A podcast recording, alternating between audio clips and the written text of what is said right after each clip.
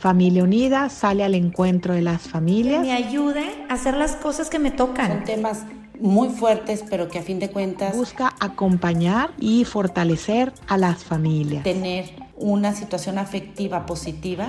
Y así Familia Unida se acerca a las diferentes etapas de la vida.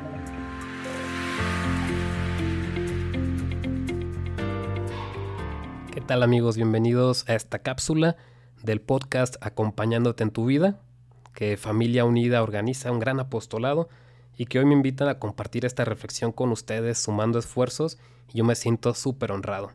Soy el padre Israel Mezquita, eh, radico actualmente en la ciudad de Aguascalientes, trabajo con niños, adolescentes y jóvenes, ahí colaborando en su formación. Llevo apenas cuatro años de sacerdocio, pero pues con la gracia de Dios son años de mucho aprendizaje, años en los que uno se siente verdadero instrumento de su amor, de su misericordia y de su gracia. Vamos a hablar hoy de tres cosas. Estamos eh, hablando del Evangelio de las bodas de Cana, segunda semana del tiempo ordinario, y vamos a tocar tres ideas. Primero, ¿qué significa esa frase de no tienen vino? Luego, esa frase de hagan lo que Él les diga. Y en tercer lugar, vamos a ver cómo Jesús se nos presenta como el novio, como el esposo eh, que el pueblo de Israel estaba esperando. Comenzamos entonces leyendo el pasaje. Está en Juan capítulo 2 del 1 al 11. Juan 2. En aquel tiempo hubo una boda en Caná de Galilea, a la cual asistió la madre de Jesús. Este y sus discípulos también fueron invitados. Como llegara a faltar el vino, María le dijo a Jesús, Ya no tienen vino. Jesús le contestó, Mujer, ¿qué podemos hacer tú y yo? Todavía no llega mi hora. Pero ella dijo a los que servían, hagan lo que él les diga. Había allí seis tinajas de piedra de unos cien litros cada una, que servían para las purificaciones de los judíos. Jesús dijo a los que servían, llenen de agua esas tinajas, y las llenaron hasta el borde. Entonces les dijo, saquen ahora un poco y lléveselo al encargado de la fiesta. Así lo hicieron, y en cuanto el encargado de la fiesta probó el agua convertida en vino, sin saber su procedencia porque solo los sirvientes la sabían, llamó al esposo y le dijo, Todo el mundo sirve primero el vino mejor, y cuando los invitados ya han bebido bastante, se sirve el corriente. Tú, en cambio, has guardado el vino mejor hasta ahora.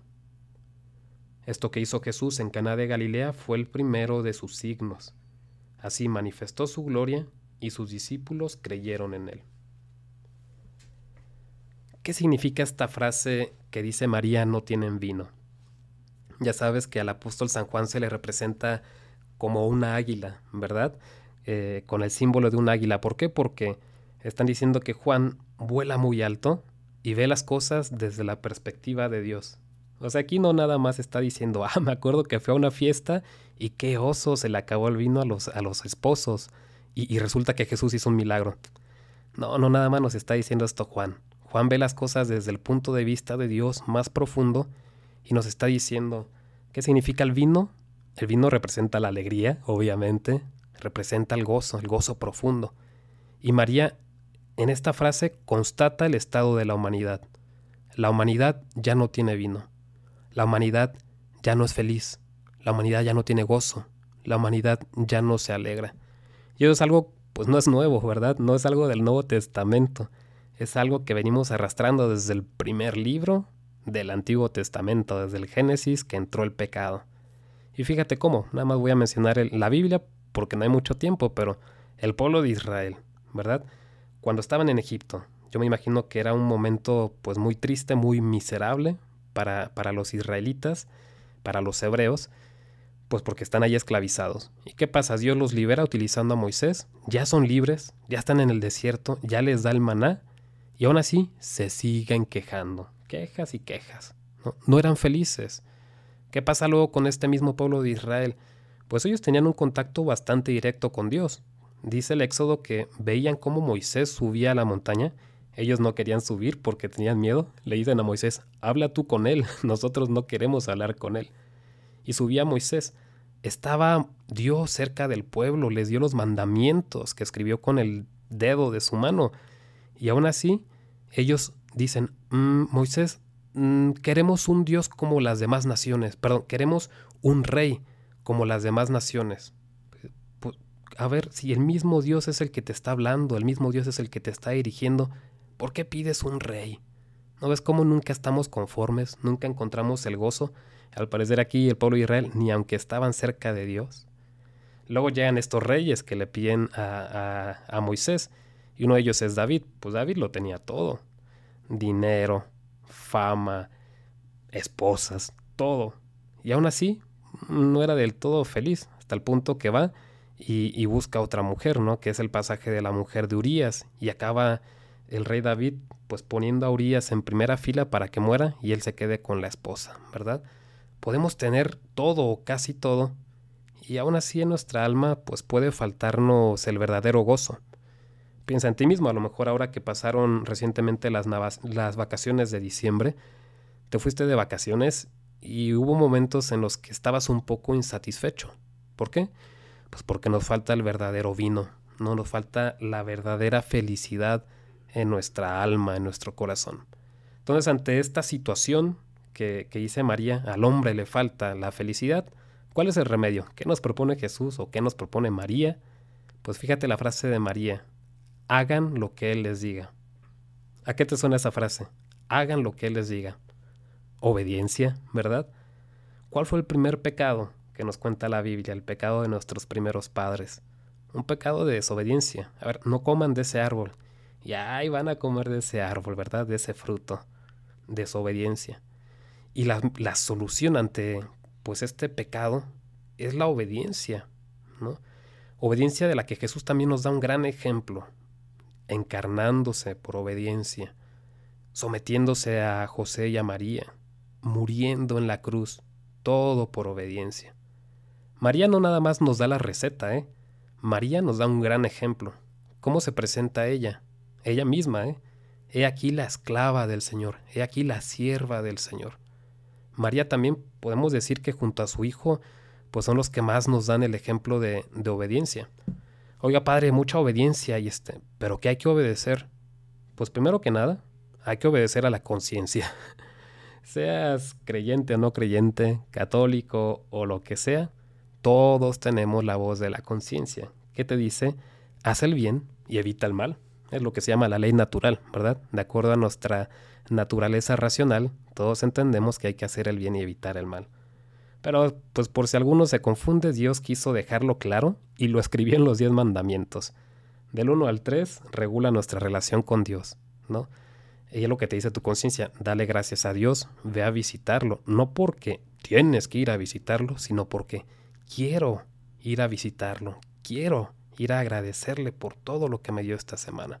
¿Verdad? Ahí están los diez mandamientos, 1 al 3 regula nuestra relación con Dios y 4 al 10 nuestra relación con los demás, respetarlos a ellos, su fama, su vida, sus posesiones. Y luego Jesús dice, mm, pero yo no quiero que mis seguidores se conformen con, con no pecar, con hacer el bien y evitar el mal. Les voy a poner un plus, un extra, un reto.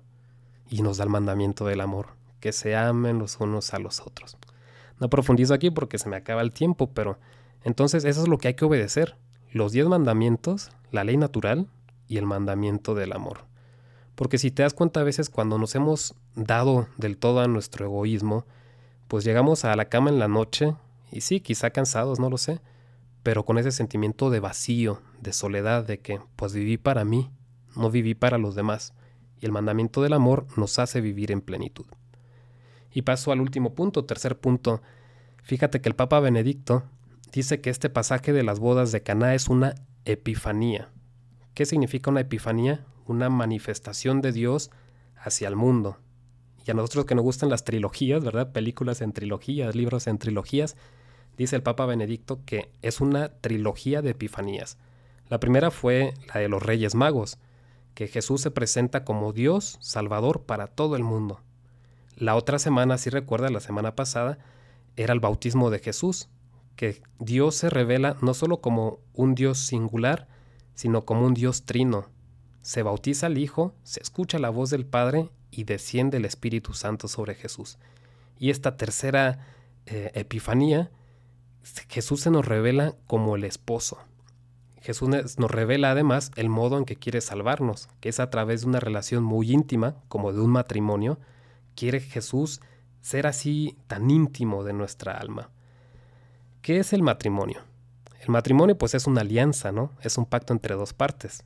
Puedes eh, recordar, por ejemplo, la alianza entre Dios y su pueblo en el Sinaí. ¿Cómo, ¿Cómo se firmó esa alianza? Con la sangre de un cordero, ¿verdad? Ahora llega Jesús y en, esta, en este pasaje él se presenta como el esposo. Por eso a María no le dice madre, le está diciendo mujer, como si ella fuera una esposa. Entonces Jesús se presenta como el esposo y va a firmar esta alianza, este pacto entre las dos partes, entre tu alma y Dios, lo va a firmar con su sangre en la cruz, ya no con la sangre de un cordero, sino con su, propia sangre, su mismísima sangre en la cruz. Oiga, Pari, ¿esto qué tiene que ver conmigo? ¿Cómo, ¿Cómo toca mi vida directamente?